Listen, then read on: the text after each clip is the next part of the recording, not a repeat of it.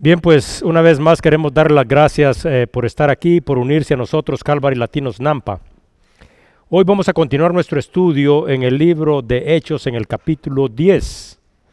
Eh, en el capítulo 10 del libro de Hechos se describen los acontecimientos acerca de las primeras personas que sin ser judíos son unidos por el Espíritu Santo al cuerpo de Cristo, que es su iglesia. Cornelio, un centurión romano que vive en la ciudad de Cesarea, tiene una visión en la que se le dan instrucciones para que envíe por Pedro. Pedro se encuentra en la ciudad de Job.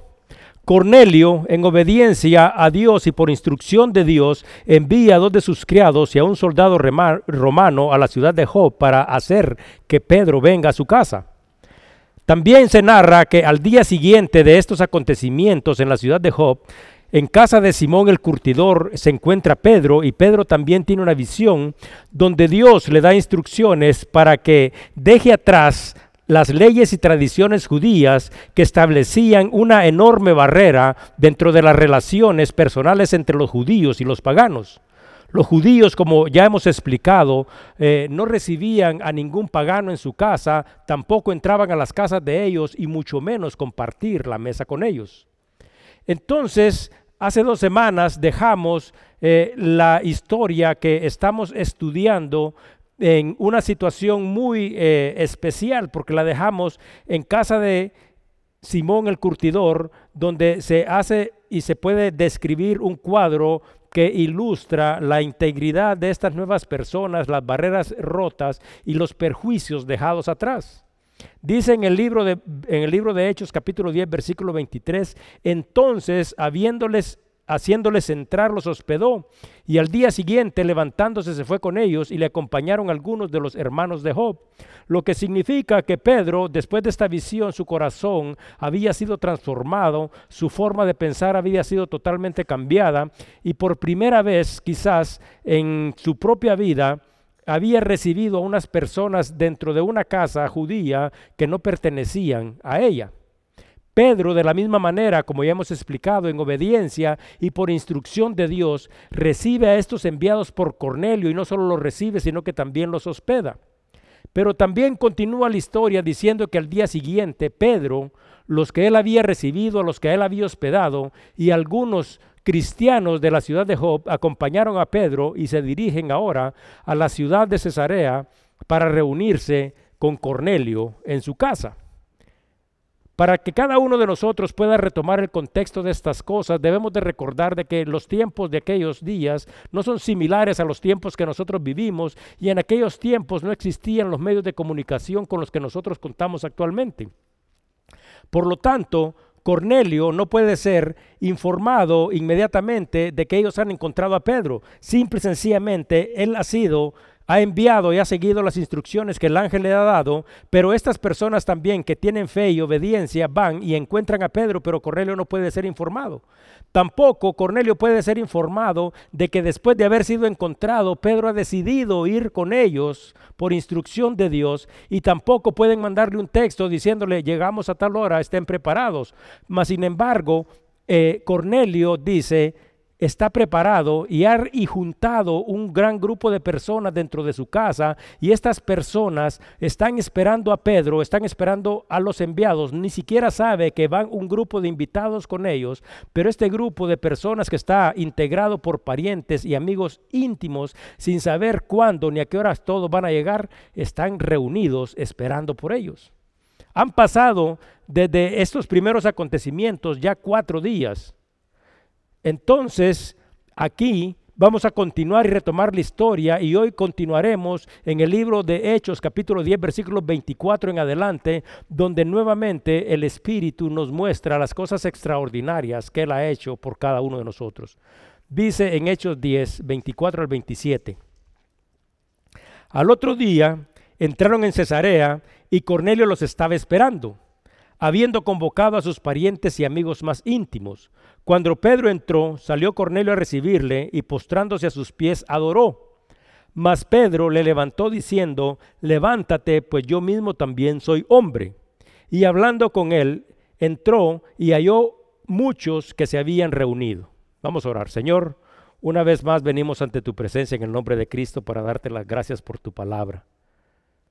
A través de tu palabra nuestra vida es edificada, Señor, y tú nos instruyes a través de ella y revelas estos principios que cada uno de nosotros, como un seguidor fiel tuyo, Señor, deberíamos de observar en nuestra propia vida. Te pido, Señor, que preparen nuestros corazones, que prepares nuestras mentes, Señor, y que esta palabra pueda ser recibida como tu palabra y que dé fruto en la vida de cada uno de nosotros. Quiero contarles una historia y esta historia pues la compartí el día que nos reunimos el viernes eh, para celebrar el Día de Acción de Gracias juntos. Y esta historia es llamada La Realidad. Y es la historia de un muchacho que le escribe a su novia. Y este muchacho le escribe y le dice, si tuviera que cruzar los mares para estar contigo, sin duda lo haría. Y también escribe, y si tuviera que enfrentar peligros para poder llegar a tu casa, sin duda lo haría. Es tan grande el amor que siento por ti que sin importar las situaciones difíciles o imposibles que deba de enfrentar, las enfrentaría decididamente. Y al final de su carta el muchacho escribe, entonces nos vemos el jueves si no llueve. Este es el mismo tipo de amor que nosotros tenemos hacia Dios. El amor a Dios de parte de muchos de nosotros está sujeto a las circunstancias, las tradiciones y los perjuicios. ¿Cuántos de nosotros por amor a Dios estaríamos dispuestos a todo? Dejar atrás nuestro cansancio, dejar atrás nuestras excusas, dejar atrás nuestro orgullo, dejar atrás nuestra falta de perdón y dejar atrás todo tipo de perjuicio. Sin embargo, es fácil expresar esto de la misma manera que este muchacho lo expresa y decir, haría las cosas que fueran imposibles, pero cuando realmente estamos enfrentados ante una realidad, cuando nosotros realmente debemos demostrar nuestro carácter, es cuando nosotros ponemos este paso atrás y ponemos todas estas barreras que nos impiden seguir hacia adelante. Dice en el versículo 24, el otro día entraron en Cesarea. ¿Qué es lo que significa?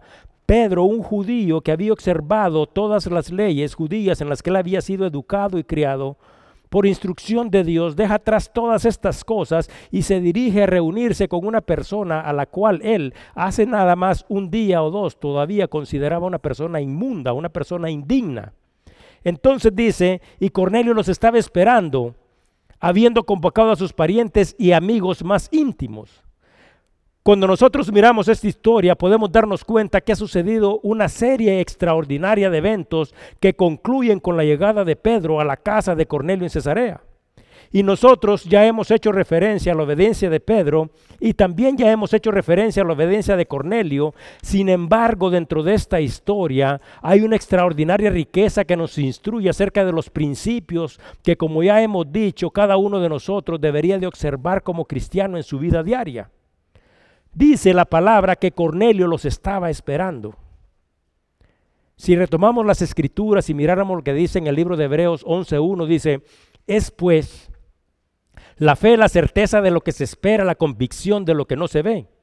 Y Hebreos 11:6 dice, pero sin fe es imposible agradar a Dios, porque es necesario que el que se acerca a Dios crea que le hay y que es galardonador de los que le buscan.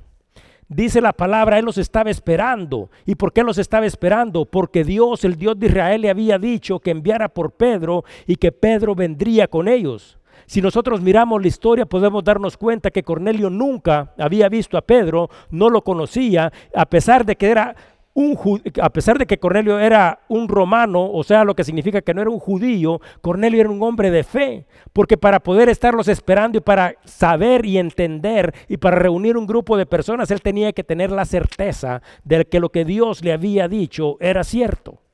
Entonces, el primer principio que se nos revela aquí es la fe de un hombre que ni siquiera es cristiano.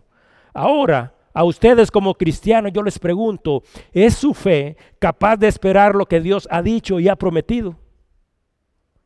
Dice la palabra, habiendo convocado a sus parientes y amigos íntimos, ninguno de los que estaban ahí en casa de Cornelio tenía nada que ver con un judío piadoso y cristiano, sin embargo él los invitó y estas personas llegaron. Dice Hechos 2.46 y perseveraban unánimes cada día en el templo y partiendo el pan en las casas, comían juntos con alegría y sencillez de corazón. Y le pregunto yo también a ustedes, ¿usted a quién ha invitado últimamente a su casa para compartir el pan? Porque nos damos cuenta y estamos viendo qué es la actitud, las acciones de cada uno de estos personajes y nos damos cuenta de que Cornelio, sin ser cristiano, ha invitado, dice, a un grupo de personas y eso es exactamente lo que dice Hechos 2.46. Entonces, la adoración a Dios no debe de ser limitada al templo, no debe de ser limitada al lugar de reunión, sino que también debe de ser extendida a la casa de cada uno de nosotros. La invitación a casa no se debe limitar única y exclusivamente a los hermanos de la fe, también deben de ser invitados los parientes y los amigos íntimos, como aquí está expresado, para que vengan y para que puedan reunirse. Y cuando se reúnen los hijos de Dios con otros, la vida de todos será edificada. Iglesia en casa es una de las mejores oportunidades que tenemos para impactar la vida de otros. Y quiero decirles, nuestra casa se ha convertido todos ustedes lo saben en casa de oración. Nuestra casa se ha convertido en la casa de los estudios bíblicos. Nuestra casa se ha convertido en un punto de reunión para diferentes ministerios. Pero ¿cuántos de nosotros estamos dispuestos a retomar este principio con el propósito de servir a Dios? El segundo principio al que se hace referencia es reuniones en casa donde nos reunimos nosotros en torno a Dios. El versículo 25 y 26 continúa diciendo, y cuando Pedro entró, salió Cornelio a recibirle y postrándose a sus pies adoró. Mas Pedro le levantó diciendo, levántate, pues yo mismo también soy hombre. Podemos aquí nuevamente, aunque se miran sencillas estas palabras, observar tres principios muy importantes que cada uno de nosotros debería de practicar en su propia vida y también instruir a otros. Dice Éxodos 24, 6. No te harás imágenes ni ninguna semejanza de lo que está arriba en el cielo, ni abajo en la tierra, ni en las aguas debajo de la tierra. No te inclinarás a ellas ni las honrarás, porque yo soy Jehová tu Dios, fuerte, celoso, que visito la maldad de los padres sobre los hijos hasta la tercera y cuarta generación de los que me aborrecen, y hago misericordia a millares a los que me aman y guardan mis mandamientos. ¿Por qué hacemos esta referencia? Porque los israelitas, un israelita bien instruido, no se inclinaba ante el César, no se inclinaba ante las imágenes y no adoraba a otros dioses. Pero cuando miremos qué es lo que está sucediendo aquí, nos damos cuenta de que Cornelio, por sus costumbres paganas y sin un profundo conocimiento de Dios, cometió un error de ignorancia. ¿Y cuál fue el error de ignorancia? Se hincó ante la presencia de Pedro. Entonces el primer principio expresado aquí es, solo te inclinarás ante Dios. Evidentemente este es un principio que debe de ser compartido con otros porque a lo largo de la historia, y yo sé de que es evidente entre las familias de nosotros, muchos siguen cometiendo este error, pensando agradar a Dios, oponen a sus mandamientos. Ahora, continúa en, las escrituras y por ejemplo encontramos en Mateo 8, 2, 3, dice, y he aquí, vino un leproso y se postró ante él, diciendo, Señor, si quieres puedes limpiarme. Un leproso está postrado ante Jesús. Y Jesús extendió la mano y le tocó diciendo, quiero, sé limpio. Y el instante su lepra se desapareció.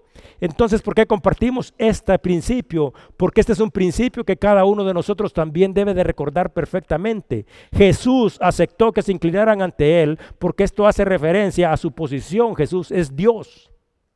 Ahora, Apocalipsis 19, 9, 11 dice, y el ángel me dijo, escribe, bienaventurados los que son llamados a la cena de las bodas del Cordero, y me dijo, estas son palabras verdaderas de Dios. Entonces este es Juan y dice, y yo me postré a sus pies para adorarle, y él me dijo, mira, no lo hagas, yo soy consiervo tuyo y de tus hermanos que retienen el testimonio de Jesús. Adora a Dios porque el testimonio de Jesús es el espíritu de la profecía. Entonces, ¿por qué compartimos esto? porque Pedro se negó a ser tratado como Dios. Los ángeles se niegan a ser tratados como Dios. Sin embargo, muchos creen que deben de recibir reverencia de otros y esto es una actitud inmerecida, inapropiada, que pone de manifiesto nuestra forma de pensar y también pone de manifiesto nuestro corazón. Evidentemente cada uno de nosotros es diferente, pero todos tenemos el mismo valor para Dios. Entonces Cornelio se hinca y Pedro lo primero que hace le dice, levántate, yo soy un hombre. Sin embargo, Cuando nosotros miramos lo que está pasando en contexto y cuando miramos la sociedad en la que nosotros vivimos, nosotros hemos establecido criterios, estos mismos criterios que deben de ser derribados, que nos dividen. Nosotros vivimos en una sociedad donde el 40% de las personas eh, consideran el éxito de acuerdo a los estándares sociales y sabe qué es lo que piensa la gente, que el éxito depende del color de la piel. ¿O no ha sentido usted ese tipo de discriminación? Nosotros nos burlamos a veces por las personas que unos son cristianos, otros no son cristianos, consideramos a estos dignos, a otros no son dignos, consideramos a los que hablan eh, eh, inglés superiores a nosotros, los que hablan inglés consideran a los que hablan solo español inferiores a ellos, los que hablamos español e inglés consideramos a los que hablan solo inglés o solo español diferentes a cada uno de nosotros, porque nosotros hemos establecido este tipo de paradigmas y hemos creado divisiones. Hay personas que piensan perfectamente que son mejores que otros simple y sencillamente por el color de su piel. En un estudio socioeconómico que fue realizado en Kenia, se le preguntó a los niños acerca de qué pensaban a los niños de Europa. Y la respuesta fue, ellos lo tienen todo. Luego les preguntaron, ¿y si ellos lo tienen todo, por qué es que ellos no les ayudan a ustedes? Y los niños, niños respondieron, no lo sabemos, quizás sea un problema en su corazón. Y cuando nosotros nos podemos dar cuenta es exactamente lo que está sucediendo. Hay personas que necesitan ser las personas que se exaltan, las personas a las que se les rinde reverencia, cuando estas personas realmente lo que han establecido es una enorme barrera y la condición de, su corazón es un corazón que no le agrada a Dios porque la palabra misma de Dios, no expresada solo aquí en el libro de Hechos, sino que expresada anteriormente, hace referencia a que Dios no hace acepción de personas. Entonces, por eso, dimos, por eso decimos, este concepto todavía los judíos no lo habían logrado entender. Por eso es que ellos no se juntaban con nosotros. ¿Por qué? Porque los consideraban inmundos. ¿Y sabe qué? Han pasado miles de años y este también es un concepto que a pesar de los avances que nosotros hemos tenido en la educación, en las ciencias, las generaciones actuales tampoco entienden porque nosotros hemos avanzado mucho en diferentes áreas. Una de las áreas que nosotros hemos dejado rezagadas en la vida de cada uno de nosotros es el área espiritual y esa área trata directamente con el corazón. Nosotros nos miramos y miramos a otros con indiferencia, así como fue señalado en Kenia. La condición del corazón de cada uno de nosotros nos ha separado. Dice en el libro de Deuteronomio 10, 14, 18. He aquí, de Jehová tu Dios son los cielos y los cielos de los cielos, la tierra y todas las cosas que hay en ella. Solamente de tus padres se agradó Jehová para amarlos y escogió su descendencia después de ellos a vosotros de entre todos los pueblos, como en este día. Circuncidad pues el prepucio de vuestro corazón y no endurezcáis más vuestra cerviz, porque Jehová vuestro Dios es Dios de dioses y Señor de señores, Dios grande, poderoso y temible, que no hace acepción de personas ni toma cohecho, que hace justicia al huérfano y a la viuda, que ama también al extranjero dándole pan y dándole vestido. ¿Qué es lo que está diciendo Dios mismo? Dios mismo dice de que todos tenemos un valor para Él. Pedro se rehusó a tratar a Cornelio como alguien inferior a él y evidentemente el corazón, la mente y la actitud de Pedro habían sido cambiados por lo que Dios le había mostrado. Principio número tres aquí expresado es que nosotros debemos de reconocer quién es Dios, quiénes somos nosotros y el valor de cada individuo ante los ojos de Dios. Versículo 27 y 28 dice, hablando con él, entró y halló a muchos que se habían reunido y les dijo, vosotros sabéis cuán abominable es para mí un varón judío juntarse o acercarse a un extranjero. Pero aquí, pero a mí me ha mostrado Dios que a ningún hombre llame común o inmundo. Y el versículo 29 dice, por lo cual al ser llamado vine sin replicar. Así que pregunto, ¿por qué causa me habéis hecho venir? Y hay palabras muy sencillas, muy simples, pero que tienen un gran significado. Dice, y hablando con él entró. Entrar. Esta es una palabra simple, sin embargo, encierra un gran avance porque hace referencia a Pedro extendiendo el Evangelio de Jesucristo a los que no eran judíos, sino que esto debería, eh, él, él empieza a entender de que el Evangelio ya no es solo para ellos, sino que debe de ser compartido con toda la humanidad. ¿Y por qué estamos diciendo todo esto? Porque desde el principio Dios lo había establecido de esa manera, dice en el libro de Génesis 22, 18, en tus simientes serán benditas todas las naciones de la tierra por cuanto obedeciste mi voz. Entrar es pasar de un lugar a otro que estaba limitado. ¿Y se acuerdan por qué es que Pedro no se juntaba con estos? ¿Por qué es que estos no se juntaban con aquellos? ¿Por qué es que nosotros no nos juntamos con otros? Porque nosotros hemos limitado los espacios. Entonces entrar aquí significa pasar de un lugar a otro que estaba limitado. Dejar atrás los perjuicios, dejar atrás todas las cosas que no te permiten hacer todas aquellas cosas. Entrar a la casa de un gentil era atravesar el límite que se había establecido por las leyes y las costumbres judías y era dejar atrás las tradiciones y los perjuicios que los separaban. Y esta es una instrucción para cada uno de nosotros, porque nosotros de la misma manera, para poder comunicar el Evangelio de Cristo, tenemos que dejar atrás múltiples barreras que nosotros mismos hemos establecido, porque aunque decimos que amamos, aunque decimos que realmente somos obedientes a Dios, todavía seguimos viviendo en una sociedad donde se establecen perjuicios y límites. Y les dijo, Continuando el versículo, vosotros sabéis cuán abominable es para un varón judío juntarse o acercarse a un extranjero. Él está expresando el error, él está expresando lo que él sentía en su corazón, él está expresando todo lo que él sabía y la forma que había vivido siempre y les dice, y no es, no es solo para mí, es para todos. ¿Cuántas personas dijimos que habían millones de judíos dentro del imperio? ¿Y cuántos deberían de entender esto? Millones. Esta es una historia, y esta es una historia que es verídica, y esto sucedió en una aerolínea que se llama British Airway. Estos hechos ocurrieron en un vuelo comercial de Johannesburgo a Londres. Dice que una señora se sentó al lado de una persona de color en el avión, y unos minutos después llama al asistente de vuelo para quejarse. Entonces viene el asistente de vuelo y le dice, señora, ¿cuál es el problema? Entonces la señora de mala manera le responde, no se ha dado cuenta, esto es evidente. Y la señora se queda viendo la sobrecargo y le dice, pero ¿cuál es el problema? Y la señora sin ninguna prudencia ni nada le dice, usted me colocó a la par de un negro. Deme otro asiento. Yo no puedo estar al lado de estos inmundos, dijo con una gran actitud de grandeza. Y estoy diciéndolo literalmente porque estos son hechos reales.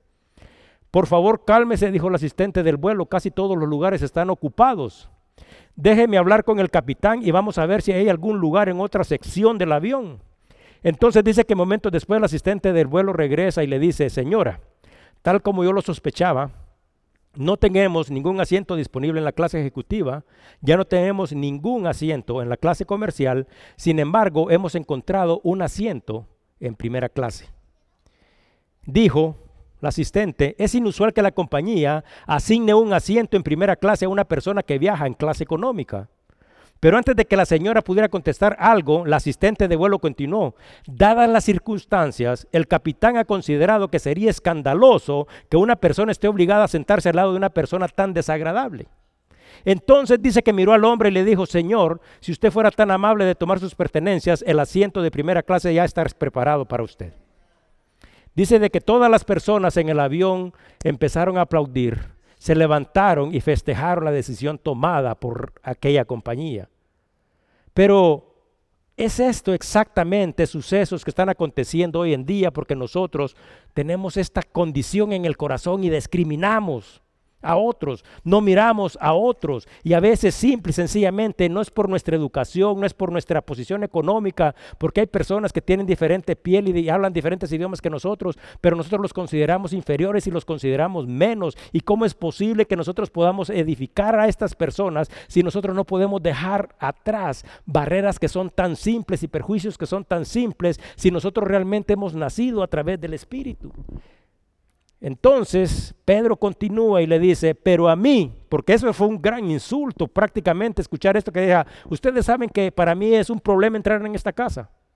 Pero Pedro no se detuvo ahí, sino que dice, pero a mí me ha mostrado Dios que ningún hombre llame común o inmundo Evidentemente la vida de Cornelio y la vida de otros necesitaban ser cambiadas, pero ¿cómo podemos cambiar la vida de otros si los consideramos, así como Pedro está diciendo, comunes, corrientes, inmundos, alguien que no se merece la pena ni que nos sentemos a la par de ellos?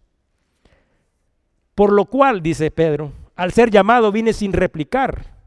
Pedro no hubiera ido a ellos si Dios no les hubiera mostrado lo que debía hacer. Es evidente. Pedro no hubiera ido a ellos si Dios no hubiera cambiado su actitud y su manera de pensar. Pedro no hubiera ido a ellos si Dios no hubiera cambiado su corazón.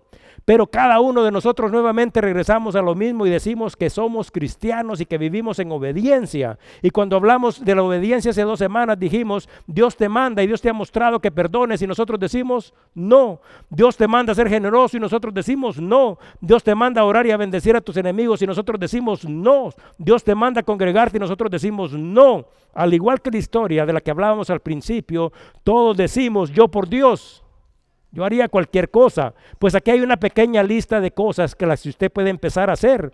Pero para poder hacer todas estas cosas, usted debe de sobrepasar, dice la palabra, entrar, cruzar al otro lado, dejar atrás esta barrera que te impide quebrar estos límites. Cuando nosotros estemos en la presencia de Dios, escuche bien, porque Dios nos juzgará al final de los tiempos. Y cuando nosotros estemos en la presencia de Dios, Dios no te va a preguntar, hey, ¿cuál fue tu apellido? ¿Cuánto tuviste? ¿Cuál era tu estatus social? Dios va a venir y te va a preguntar cosas importantes que determinarán tu futuro eterno y te va a decir, amaste a los perdidos, predicaste y compartiste el Evangelio, fuiste generoso, perdonaste, o te va a decir, o te considerabas por encima de todas estas cosas. Aquí está Pedro. Lo que hubiera sido tomado al principio quizás como un insulto es una forma quizás de decir, de decir de Pedro hacia ellos, si ustedes son valiosos para Dios, son valiosos para mí. Y si nosotros pudiéramos tomar este tipo de actitud cuando miramos a otro y decirle, ah, si sos valioso para Dios, sos valioso para mí. Sos valioso para Dios, sos valioso para mí. Ese es el tipo de actitud que Dios quiere mostrarnos y nos quiere enseñar y por eso dice, tienen que dejar atrás estas barreras. La iglesia, el cuerpo de Cristo, es el lugar donde todos somos iguales y no hay jerarquía y a veces incluso dentro de la iglesia se puede observar este tipo de relaciones. Evidentemente cada uno de nosotros es diferente y ocupa una posición diferente. Dentro del cuerpo de Cristo, pero en la iglesia es el lugar donde el esclavo, el libre, el rey, el siervo, el griego, el judío, el americano, el hispano, el mexicano, el guatemalteco, el nicaragüense, todos son iguales. Dice Gálatas 3:28, no hay judío ni griego, no hay esclavo ni libre, no hay varón ni mujer, porque todos vosotros sois uno en Cristo. Y Efesios 4, 4, 6 dice, un cuerpo y un espíritu como fuisteis también llamados en una misma esperanza de vuestra vocación, un Señor, una fe, un bautismo, un Dios y un Padre de todos, el cual está sobre todos y por todos. Y cuando dice todos, ¿quiénes son todos? Todos. Así que pregunto, dice Pedro, ¿por qué me hiciste venir? Esta es la respuesta de Cornelio, versículo 30 al 33. Dice, entonces Cornelio dijo, hace cuatro días que a esta hora yo estaba en ayunas. Y a la hora novena, mientras oraba en mi casa, vi que se puso delante de mí un varón con vestido resplandeciente. Y dijo, Cornelio, tu oración ha sido oída y tus limonas han sido recordadas delante de Dios. Envía pues a Job y haz venir a Simón, el que tiene por sobrenombre Pedro, el cual mora en casa de Simón, un curtidor junto al mar. Y cuando llegué, y cuando llegue, él te hablará. Así que luego envié por ti y tú has hecho bien en venir. Ahora pues todos nosotros estamos aquí en la presencia de Dios para oír todo lo que Dios te ha mandado. Esa fue la respuesta de él. Y yo sé de que la semana pasada hicimos la semana antepasada hicimos referencia a la visión de Cornelio. Y ya hablamos mucho acerca de lo que sucedió ahí. Y pudimos hablar también un poco acerca del carácter de Cornelio y dijimos acerca de Cornelio que Cornelio era un hombre temeroso de Dios, era un hombre de fe, como hemos explicado, era un hombre de oración, era un hombre generoso, era un hombre obediente. Recuerden, este no es cristiano. Ahora una pregunta para ustedes. ¿Estas características también lo definen a usted? Porque recuérdese que usted es un cristiano, usted es un hombre temeroso de Dios, una mujer temerosa de Dios, un hombre y una mujer de fe, un hombre y una mujer de oración, un hombre y una mujer generosa, un hombre y una mujer obediente a Dios. Porque si nosotros no nos está definiendo esto, recuérdense de que es tiempo de que nosotros realmente miremos si nosotros hemos nacido de nuevo. Mas sin embargo aquí se agrega una característica más estaba reunido, dice la palabra, él, sus parientes, sus amigos íntimos en su casa, en la presencia de Dios.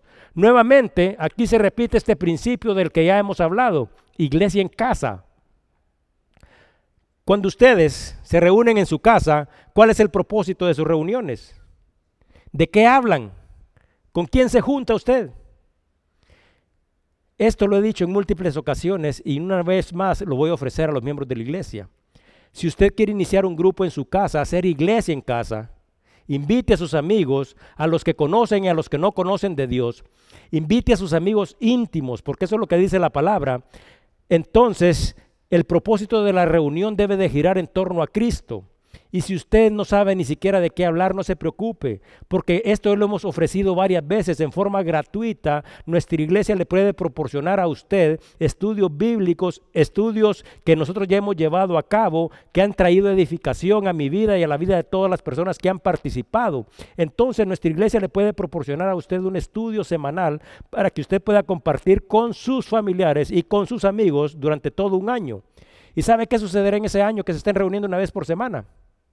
En ese tiempo los familiares, los amigos y los miembros del cuerpo de Cristo comparten. Entonces, ¿qué es lo que sucede? La vida de todos son edificadas, las relaciones, la confianza se fortalece, oran unos por otros. Entonces, ¿qué es lo que sucede? Las familias cambian y cambian todo alrededor de nosotros. Entonces, nuevamente aquí tenemos a un romano que no es cristiano, que ha reunido a sus familiares y sus amigos en la presencia de Dios y todos esperan lo que Dios tiene para decirles. Evidentemente, porque eso ya lo expresó Cornelio, el pastor de una iglesia, el líder de un grupo, el líder de un ministerio, debe de estar preparado. Pero también nuestro corazón debe de estar dispuesto, y este es un principio que se expresa aquí, porque cuando Dios prepara el corazón del que comunica el mensaje y prepara el corazón del que va a escuchar, suceden cosas extraordinarias. Pedro va para allá y les dice, evidentemente Dios me ha mostrado, me ha enseñado, he compartido con él y aquí estoy para hablar acerca de todas estas cosas. ¿Y qué le dice Cornelio? Y nosotros aquí estamos esperando a ver qué Dios va a decir. Entonces nosotros no debemos de venir a la iglesia solo por cumplir, no debemos solo de reunirnos por estar ahí, sino que nosotros debemos de pensar en qué vamos a recibir y qué es lo que Dios nos dirá este día. Nosotros debemos de escuchar lo que Dios quiere comunicar y estar también dispuestos a recibirlo. Ese es el principio que se expresa aquí. Entonces aquí miramos que está Pedro preparado y Cornelio y sus familiares dispuestos a escuchar lo que Dios tiene para decir. Continúa el versículo 34 y 35, dice, entonces Pedro, abriendo la boca, dijo, en verdad comprendo que Dios no hace acepción de personas, sino que en toda nación se agrada del que le teme y hace justicia. Pedro, como ya hemos dicho, era un judío observante de la ley. Pero Pedro logró entender algo que hasta ese día no había entendido. No solo Cornelio está dispuesto, no solo Cornelio va a aprender algo extraordinario ese día, sino que también Pedro está aprendiendo y también nosotros estamos aprendiendo de estos hechos que han, que han sucedido. Pedro aprendió aquel día que los gentiles a los que él consideraba indignos, Dios también les estaba abriendo el reino de los cielos. ¿Y saben qué? No solo se los estaba abriendo, ellos estaban listos para entrar. Los cristianos de aquellos días fueron los primeros que, como estudiaremos en el capítulo 15 del libro de Hechos, dejaron atrás las limitaciones raciales, las limitaciones culturales, las económicas y las sociales. Estos acontecimientos también marcaron la separación de los cristianos con los judíos ortodoxos, porque los judíos ortodoxos siguen mostrando su parcialidad en su corazón al hacer acepción de persona. Según ellos, solo aquellas personas que se circuncidan, que se bautizan, que ofrecen sacrificio y se sujetan a las leyes, a las leyes judías, pueden convertirse en un hijo de Dios y un heredero de las promesas. Pero la palabra está diciendo algo que es totalmente diferente. Y esto nos trae a un capítulo, a un versículo que muchos de nosotros comentamos y repetimos frecuentemente, Juan 3:16, porque de tal manera amó Dios al mundo que ha dado a su Hijo unigénito para que todo, ¿quién es todo? Todo aquel que en él cree no se pierda, mas tenga vida eterna. Un concepto muy importante que debemos de entender porque aquí está encerrada una verdad extraordinaria. Dios, dice la palabra, ama al mundo. Sin embargo, nosotros debemos de entender que Dios no te ama en las condiciones que estás. Todos decimos, Dios me ama, Y sí, Dios ama al mundo. Sí, Dios ama al mundo, pero no ama al pecado. Dios ama al pecador, pero no ama el pecado. Es por eso que todos los que venimos a Dios y lo recibimos somos transformados y somos hechos nuevos. Entonces Dios nos ama a todos por igual, pero no nos ama en las condiciones y es por eso que Dios a través de su Espíritu nos cambia. Y por eso es que nosotros somos hechos nuevos. Lo primero que Dios debe de quitar para que nosotros podamos tener relación con Él es el pecado. Por lo tanto, Dios te ama, pero no te ama en las condiciones que estás y sabe que lo que a ti te separa o a mí me separa de Él debe de ser removido, porque nosotros si nosotros continuamos en esta misma condición en que estamos, nunca vamos a tener comunión con Él, nunca vamos a tener unidad con Él, nunca vamos a tener una buena relación y nunca vamos a tener vida eterna en Él. Nos ama, claro que nos ama. Envió a su Hijo para que muriera por nosotros, pero este es el tiempo donde Él nos cambia a través de su Espíritu para que nuestra vida sea transformada. Nosotros sabemos esto, que cuando nosotros recibimos a Jesucristo y aceptamos su sacrificio en favor nuestro, nuestro pecado es quitado y a través de su sangre somos hechos justos y podemos venir a intimidad y a relación con Dios. El propósito de este encuentro no es hacer referencia a que Dios ama a Cornelio, evidentemente lo ama. Sin embargo, él y todos los que están en su casa, porque estas son personas buenas, todos los hombres, sin importar su color y su nacionalidad, necesitan a Cristo. Y por eso es que Pedro llega para decirles, ustedes necesitan a Cristo, son buenos, Dios ha escuchado, Dios ha visto su corazón, Dios ha visto su obediencia, Dios ha visto que ustedes son personas que tienen fe, pero ahora necesitan ustedes recibir a Cristo para que a través del poder de Cristo y de su Espíritu sus vidas sean transformadas y nazcan de nuevo. Entonces, aquí podemos ver de que Cristo no ve lo que nosotros vemos, sino que Cristo estaba viendo el corazón. Dice segunda de Corintios, otro de los versículos que constantemente repetimos, de modo que si alguno está en Cristo, nueva criatura es, las cosas viejas pasaron y aquí todas son hechas nuevas. Este, como ya he dicho, es uno de los versículos que repetimos con frecuencia, pero muchos de nosotros no han logrado entender a profundidad su significado. Porque cuando nosotros miramos nuestras propias vidas, decimos que hemos sido hechos nuevos en Cristo, pero seguimos viviendo de la misma manera y atrapados en las mismas circunstancias.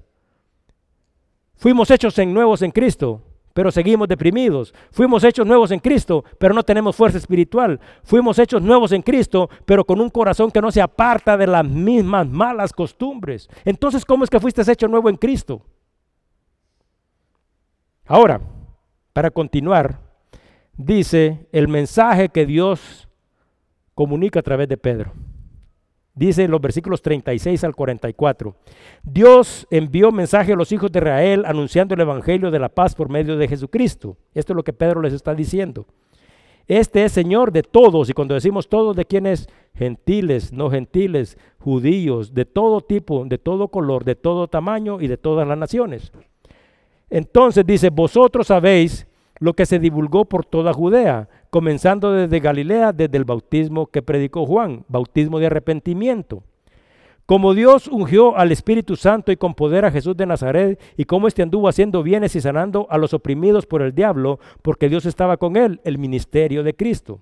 Y nosotros somos testigos de todas las cosas que él hizo en la tierra de Judea y en Jerusalén, a quienes mataron colgando en un madero. ¿Qué es lo que está comunicando? Bueno, está comunicando de que ellos participaron con él, ellos han visto sus obras, ellos estaban ahí, pero también hace referencia al sacrificio redentor de Cristo y dice, pero ustedes no lo aceptaron, no lo recibieron, sino que lo colgaron en un madero. A este dice, levantó Dios al tercer día e hizo que se manifestase, no a todo el pueblo, sino a los testigos que Dios había ordenado de antemano, a nosotros que comimos y bebimos con Él después de que resucitó de los muertos. Está hablando acerca de vencer la muerte, de pagar el precio de nuestras faltas y está hablando de la resurrección. Y nos mandó que predicásemos al pueblo y testificáramos que Él es el Dios que ha puesto por juez de vivos y muertos. ¿Y saben qué está expresando aquí? Está expresando el juicio final. ¿Se están dando cuenta cómo está resumiendo todo este mensaje, todo el plan de salvación de Dios? De este dan testimonio todos los profetas que todos los que en él creyeren recibirán perdón de pecados por su nombre. Entonces abre las puertas a la salvación porque los que creen en él, no importa de dónde vengan, si son romanos o no, pero si creen en él y lo reciben, dice, estos recibirán perdón de pecados y el que recibe perdón de pecados es hecho nuevo. Y dice el versículo 44, mientras aún hablaba Pedro estas palabras, bueno, sucedió algo que todos deseamos que suceda. el Espíritu Santo cayó sobre todos los que oían el discurso.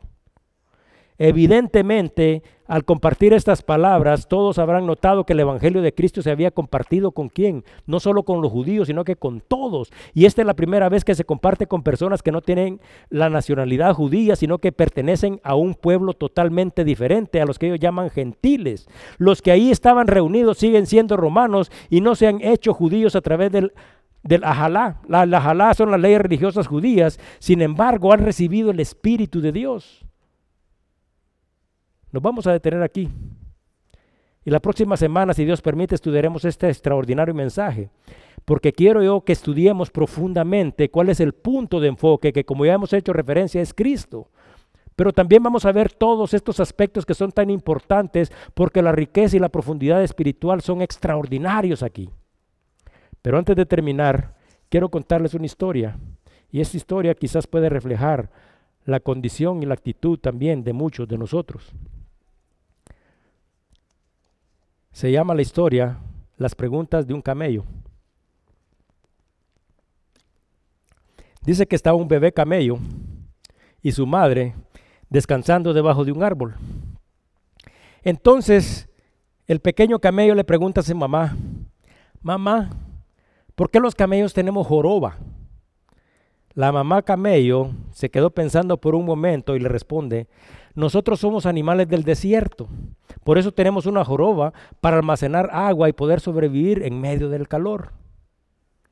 Entonces dice que el pequeño camello se quedó pensando un rato en la respuesta y luego le dijo, mamá, ¿y por qué tenemos piernas tan largas? Entonces la madre nuevamente piensa y le dice, son para caminar mejor en la arena del desierto.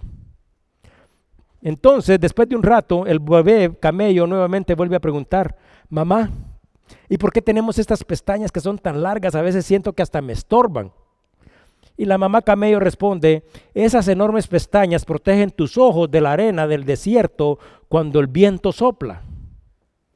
Entonces el pequeño camello pensó y pensó y pensó y luego le dice a la madre, ya veo, entonces, si la joroba es para almacenar agua cuando estamos en el desierto, las piernas largas son para caminar mejor en el desierto y las enormes pestañas son para protegernos de la arena del desierto, le dice, ¿y entonces qué hacemos nosotros en un zoológico? Y pareciera chiste, pero quiero decirles algo. Esto a veces refleja nuestra vida cristiana, porque nosotros también, igual que los camellos y que todos, nosotros hablando de nuestra vida espiritual, todos hemos recibido talentos y habilidades, pero estos talentos y habilidades son útiles única y exclusivamente si nosotros estamos en el lugar correcto, en el momento correcto, y si estamos decididos a no desperdiciarlos y si somos obedientes a Dios. Todos nosotros sabemos que de parte de Dios hemos recibido talentos, pero debemos de estar dispuestos a ponerlos a disposición de Dios y escuchar el llamado. Y si Dios te dice que vayas, tenés que ir. Él nos manda a cada uno de nosotros que no desperdiciemos nuestros talentos. Y parece gracioso, pero cada uno de nosotros ha recibido un don o ha recibido varios talentos y nosotros debemos de usarlos para servir a otros. Nadie puede decir que es inútil para el Señor porque todos tenemos algo que dar y si Dios pide que nosotros hagamos algo debemos de hacerlo y Él se encargará de poner todas las cosas en su lugar. Pero ¿qué es lo que hacemos? Hemos recibido muchos talentos y muchos de nosotros no los hemos desarrollado. ¿Y saben qué hacemos con los talentos? Miramos la necesidad de otro y ¿saben qué? Nos escondemos. Miramos a otro que es diferente y Dios te dice, ámalo. Y te escondes. Entonces, ¿qué es lo que sucede? Aquí tenemos a Pedro, un hombre que conoce a Cristo, un hombre que está lleno del Espíritu Santo. Pero ¿de qué sirve Pedro metido en la casa del curtidor en Job? Entonces Dios le habla y le dice, Pedro, ¿estás dispuesto? Y él le dice, Señor, así como decíamos la historia del principio, ve a Cesarea, comparte. Y él le dice, no. Y le dice tres veces y dice, ahora entiendo qué es lo que debo de hacer. Entonces Pedro agarra y renovado por el poder del Espíritu Santo está dispuesto a hacer lo que sea necesario. Y hacer lo que sea necesario significa que va a dejar atrás las leyes judías, que va a dejar atrás las costumbres con las que ha sido educado. Y saben qué, no importa si llueve, porque es un camino que hay que recorrer a caballo o a pie y que son 60 kilómetros y hay que caminar todo el día. Entonces se para y dice que al otro día se levanta y dice, bueno, aunque llueva, aunque haga frío, aunque haga calor, aunque no tenga ni siquiera que ponerme, que no pueda nada que llevar, voy para allá. Y no solo va, sino que dice, entra y cruza la barrera. Y también miramos aquí que está Cornelio, un hombre que hasta este momento no es cristiano, pero es un hombre que es temeroso de Dios. Y no solo es temeroso de Dios, sino que sabe que ha reunido un gran grupo de personas para compartir su fe. La puerta de la salvación, por eso nos detuvimos aquí, está a punto de ser abierta dentro de esta historia para todo hombre y para toda nación. Pero también este es un llamado para cada uno de nosotros, porque se acuerdan lo que dice la palabra de cada uno de nosotros, ustedes son la luz del mundo. Y dice la palabra misma, pero ¿qué hace una lámpara escondida? Entonces, ¿qué es lo que sucede? Dios nos ha llamado a cada uno de nosotros de la misma manera a decir, Señor, estoy dispuesto pero estás dispuesto si llueve, estás dispuesto si te duele, estás dispuesto si las circunstancias son adversas, estás dispuesto, realmente dispuesto, simple y sencillamente cuando Dios te dice, levántate, ve, congrégate, agarras y te agachas. Y Dios te dice, sirve a tus hermanos porque puedo, he puesto talentos en ti. Y dice, y te agachas. Dios nos está llamando y cada uno debería de estar dispuestos a compartir esta fe. Y saben qué, no será fácil. Porque el que quiere compartir su fe tendrá batalla. Dice Mateo 5:16, así alumbre vuestra luz delante de los hombres para que vean vuestras buenas obras y glorifiquen a vuestro Padre que esté en los cielos. Vamos a orar, Señor. Una vez más venimos ante tu presencia para darte las gracias por tu palabra. Yo sé, Señor, que hemos dejado, Señor, esta historia, Señor, en un punto, Señor donde la puerta de la salvación será abierta a las naciones, porque ese ha sido tu propósito. Y porque tú, Señor, nos has mirado como nos han mirado otros.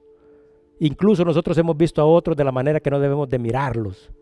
Gracias, Señor, por mostrarnos a través de tu palabra, Señor, que en ti todos somos iguales y que cada uno de nosotros tiene un propósito. Te pido, Señor, de que estos dones y talentos que has puesto en cada uno de nosotros no los escondamos, Señor. No solo los pongamos en práctica el día domingo que venimos aquí a la iglesia, sino que esta sea nuestra forma de vida y nuestra forma de edificar y de compartir con todos nuestra fe. Que tu amor, que tu gracia y tu misericordia nos abrace y nos sostenga siempre. Ponemos, Señor, en tus manos, Señor, nuestras necesidades, porque yo sé que cada uno de nosotros, al tratar de hacer estas cosas, Señor, para edificar a otro, al tratar de compartir su fe, tendrá batalla, Señor. Otros se burlarán incluso de nosotros. A veces sentiremos nosotros desánimo por nosotros mismos. A veces vamos a estar enfermos. A veces vamos a estar sin fuerza, Señor. Pero queremos pedirte que te glorifiques a través del Espíritu, Señor. Porque tú, Señor, has vencido el mundo, Señor. Y nosotros, Señor, ya no peleamos la batalla que estamos peleando a través de nuestros cuerpos, sino que a través del Espíritu que tú has puesto en cada uno de nosotros. Ayúdanos a seguir adelante, Señor, y ayúdanos a ser obedientes. Que tu amor que tu gracia y tu misericordia esté con cada uno de nosotros. Te lo pedimos en el nombre de Cristo Jesús. Amén. Que Dios los bendiga.